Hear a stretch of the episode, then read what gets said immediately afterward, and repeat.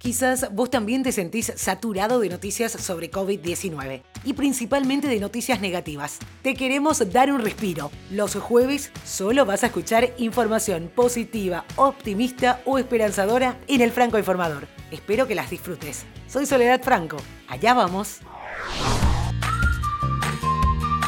La región italiana de Véneto, que incluye a uno de los centros turísticos más importantes del país, la ciudad de Venecia, ya está abierta para los turistas tras el arrasador paso de la pandemia. Van a estar más tranquilos que en sus casas, aseguró el presidente de la región, Luca Saya.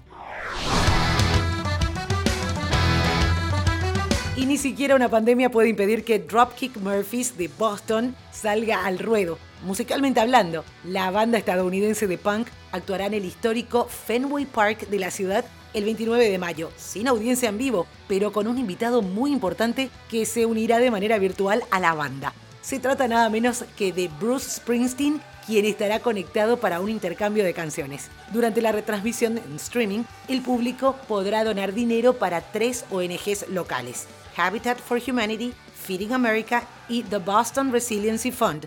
Toda la información sobre este concierto está en www.dropkickmurphys.com. La NBA todavía aspira a reanudar la temporada que ha estado suspendida desde el 12 de marzo. Aún no tiene fecha objetivo de regreso, pero probablemente necesiten al menos un mes para retornar, incluido el tiempo de viaje y un campamento de entrenamiento para ayudar a los jugadores a ponerse en forma. Si bien esperan reanudar los juegos de temporada regular, también es posible que vayan directamente a los playoffs. Y hablando de la NBA, Magic Johnson, estrella histórica de la liga, quiere colaborar para paliar la crisis económica. La leyenda de la NBA pondrá a través de su compañía 100 millones de dólares en préstamos para reactivar la economía dañada en Estados Unidos. Entre los más beneficiados por la acción se encuentran hombres y mujeres afroamericanos que no fueron alcanzados por el paquete de ayuda aprobado por el Congreso en abril debido a que no forman parte del sistema financiero y bancario hay 5.000 préstamos aprobados y funcionarían más como una subvención. A vos que estás escuchando este podcast, te pido nos sigas en redes sociales. Estamos en Instagram como arroba francoinformador, al igual que en Facebook, y en Twitter arroba francoinforma. De esta manera podemos saber qué te gusta escuchar y armar los episodios de acuerdo a tus gustos. La Galería Borghese de Roma se convirtió en uno de los primeros museos de la capital italiana en reabrir al público tras dos meses de cuarentena. Ahora están tratando de estrechar acuerdos con las escuelas para llevar a las salas de museo a estudiantes con proyectos didácticos interdisciplinarios que partan de la obra de arte, involucrando todas las materias, desde la literatura, pasando por la historia y la geografía. Un proyecto sobre todo para las escuelas en nivel medio. La cuarta y última temporada de 13 Reasons Why llega a Netflix en solo un par de semanas, con un estreno en streaming programado para el 5 de junio. Con tan poco tiempo antes de que todo llegue a su fin, Netflix está dando a los fanáticos de la serie un vistazo de lo que se viene. En los detalles del episodio te dejo el link. La NASA tiene pruebas de un descubrimiento que sería de vital importancia en la historia de la humanidad. La posibilidad de encontrar un universo paralelo donde las leyes de la física funcionan de manera contraria a las nuestras parece una realidad.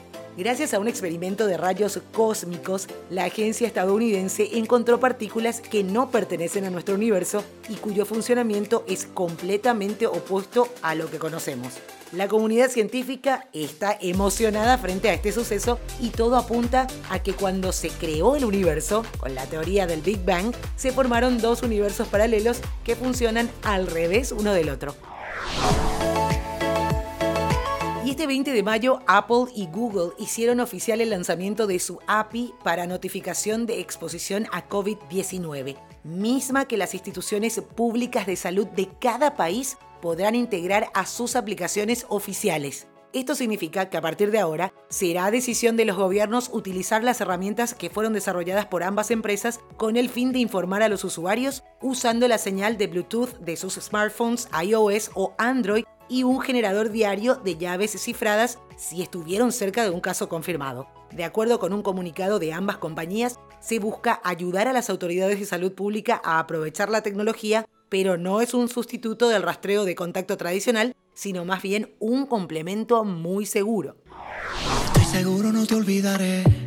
Eres tan linda que voy a perder. Dos grandes estrellas unidas para esta colaboración. Así cerramos el episodio del día. Carlos Vives lanzó su segundo sencillo, For Sale, junto al cantautor español Alejandro Sanz.